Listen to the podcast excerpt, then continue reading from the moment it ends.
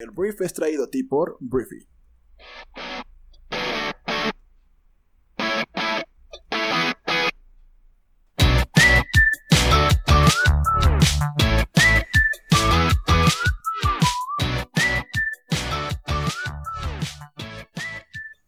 Hola, muy buenos días, bienvenidos a esto que es el Brief. Yo soy Arturo Salazar, uno de los fundadores de Briefy, y vamos a comenzar con el resumen de las noticias más importantes para este martes 8 de diciembre. El presidente Andrés Manuel López Obrador el día de ayer informó cinco cambios en su gobierno, a unos días de cumplir dos años en la presidencia. La diputada Tatiana Cloutier, quien fue coordinadora de la campaña presidencial en 2018, llega a la Secretaría de Economía para sustituir a Graciela Márquez Colín, quien se va para formar parte de la Junta de Gobierno del Instituto Nacional de Estadística y Geografía, el INEGI. La tesorera de la Federación Galia Borja Gómez fue nominada para ser subgobernadora del Banco de México. A Borja Gómez la sustituye Elvira Concheiro, doctora en Sociología por la UNAM. Este cargo debe ser ratificado por la Cámara de Diputados. A la Coordinadora General de Puertos y Marina llega la capitán de altura Ana Laura López Bautista. Ella sustituye a Rosa Isela Rodríguez, quien fue nombrada secretaria de Seguridad. Hablemos de Genaro García Luna, porque México solicitó a Estados Unidos la extradición de Genaro, que es ex secretario de Seguridad encarcelado en Nueva York, acusado de conspirar para traficar toneladas de cocaína, informó el día de ayer la Cancillería mexicana. La solicitud de extradición se fundamenta en una orden de captura girada por un juez federal luego de que la Fiscalía General de México iniciara una investigación en contra de García Luna. Pero existe un punto que tenemos que aclarar. Como García Luna se declaró no culpable en Estados Unidos, se tiene que llevar a cabo el juicio y podría enfrentar una pena mínima de 10 años de cárcel y un máximo de cadena perpetua.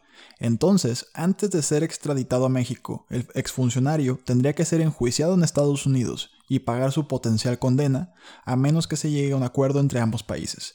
De lo contrario, ahorita el proceso es te juzgan y te castigan en Estados Unidos y ya en 10 años mínimo vemos si en México también te van a juzgar. A menos que haya un acuerdo entre ambos países como ya sucedió con el general Salvador Cienfuegos hace poco tiempo. Hablemos del señor Lloyd Austin, porque este veterano de conflictos en Irak y Afganistán que guió a las tropas estadounidenses en su incursión a Bagdad en el año 2003, fue elegido por el presidente electo de Estados Unidos Joe Biden para convertirse en el primer secretario de defensa afroestadounidense, fue lo que reportaron este lunes varios medios locales. Entonces, Em, pues este veterano de 67 años superó al hasta ahora favorito para el puesto, el ex subsecretario de Defensa Michelle Flournoy, en medio de la creciente presión sobre Biden para que nombre a más miembros de minorías en puestos claves de su gabinete. Austin requeriría la confirmación del Senado para asumir este cargo. Hablemos de las elecciones parlamentarias en Venezuela porque ayer la Unión Europea dijo no reconocer los presuntos resultados de estas elecciones.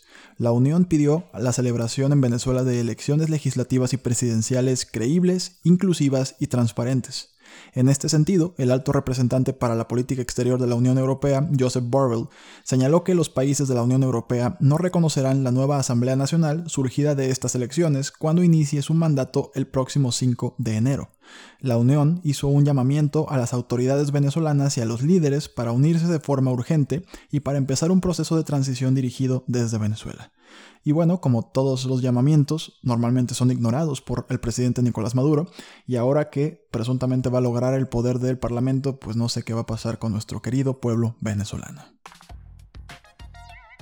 Hablemos de negocios y vamos a hablar de JD Health, porque las acciones de JD Health han subido un 34% por encima del precio de emisión en el mayor debut en el mercado de acciones de Hong Kong del año 2020. Te platico qué es esta empresa. JD Health es la empresa derivada de productos farmacéuticos y sanitarios en línea del segundo minorista en línea más grande de China, JD.com. Es como el competidor más pequeño de Alibaba y esta es una línea que es de salud que debutó en la bolsa de Hong Kong. Entonces, las acciones abrieron a 94.5 dólares de Hong Kong, muy por encima del precio de lista de 9.11 dólares.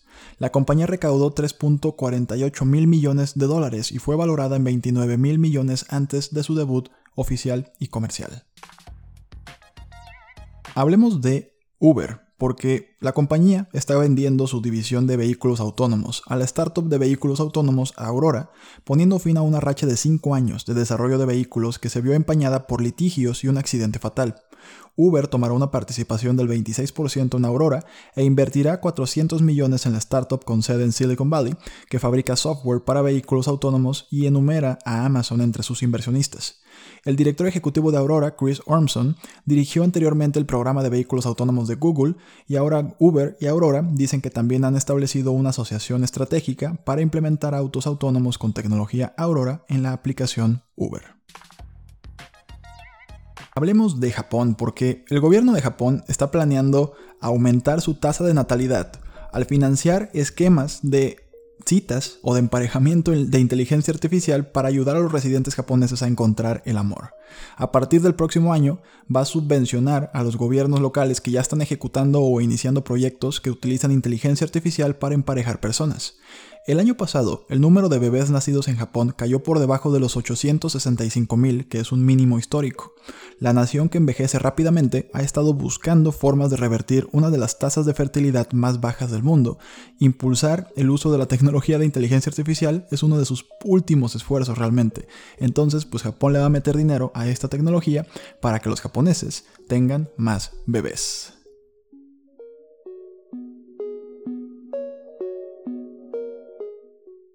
Hablemos del agua, porque ha llegado el día. Por miedo a la escasez, el agua ya cotiza en Wall Street. El agua se unió al oro, el petróleo y otras materias primas que se negocian en Wall Street, lo que destaca las preocupaciones de que el recurso natural que sustenta la vida pueda escasear en una mayor parte del mundo. Los agricultores, los fondos de cobertura y los municipios ahora pueden protegerse o apostar por la futura disponibilidad del agua en California, el mercado agrícola más grande de Estados Unidos y la quinta economía más grande del mundo.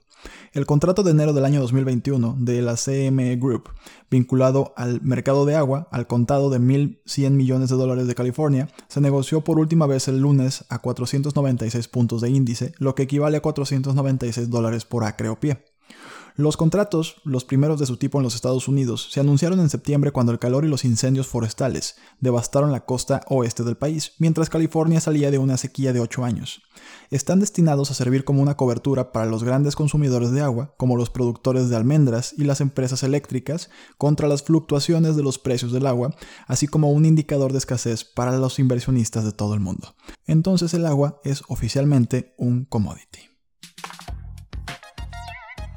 Vamos con las últimas 5 noticias rápidas.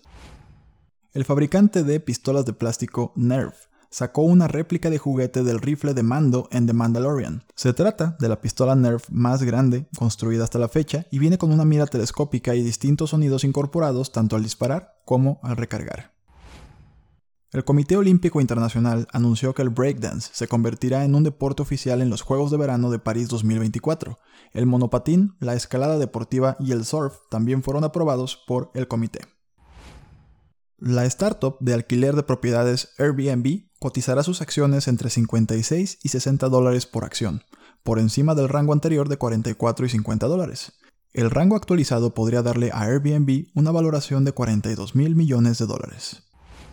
Mastercard está revisando sus vínculos comerciales con el sitio de pornografía Pornhub, a raíz de una historia del New York Times sobre el hecho de que el sitio pornográfico no eliminó y denunció videos que presuntamente presentaban violaciones y agresiones infantiles. La compañía de pagos inició una investigación sobre la actividad ilegal. Las vacunas del COVID-19 se venderán de forma privada en la India. Una vez aprobada e inicialmente distribuida por el gobierno, la vacuna AstraZeneca Oxford estará disponible en marzo o abril por 8 dólares cada inyección. Muy bien, esta fue la conversación del mundo para el día de hoy. Muchas gracias por haber estado aquí. Recuerda que puedes leer más acerca de cualquiera de estas noticias en nuestra aplicación móvil. Que tengas un gran martes, te mando un fuerte abrazo y nos escuchamos el día de mañana en la siguiente edición de esto que es el Brief. Yo soy Arturo. Adiós.